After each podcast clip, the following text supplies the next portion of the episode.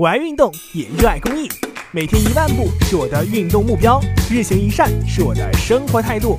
运动公益，我坚持，我快乐。公益题材，乐善人生。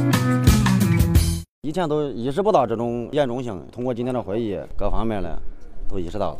渣土车驾驶员周永成在参加完会议后表示。以后就是不把速度放在第一位，安全放到第一，安全行车，别闯红灯，别压线，不逆行。渣土车到底有什么可怕之处？有数据显示，自2016年以来，郑州市区发生涉及渣土车的亡人事故41起，死亡51人。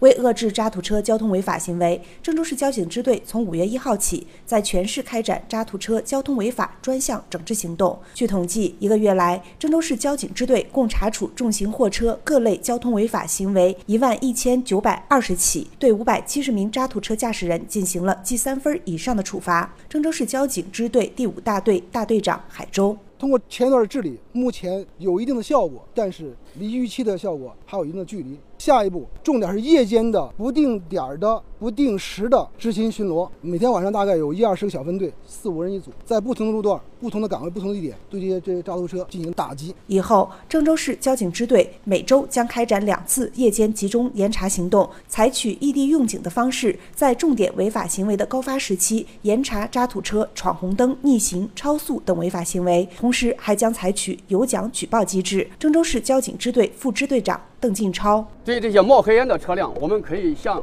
环保局进行举报；对那些违法交通违法行为现象的，向我们交警进行举报；对违规使用黑渣土车的这些单位和司机，可以向我们郑州市城市管理局进行举报。他的电话号码是幺二三六九。政府将根据举报的情况，给予五百到五千元的奖励。欢迎市民积极举报。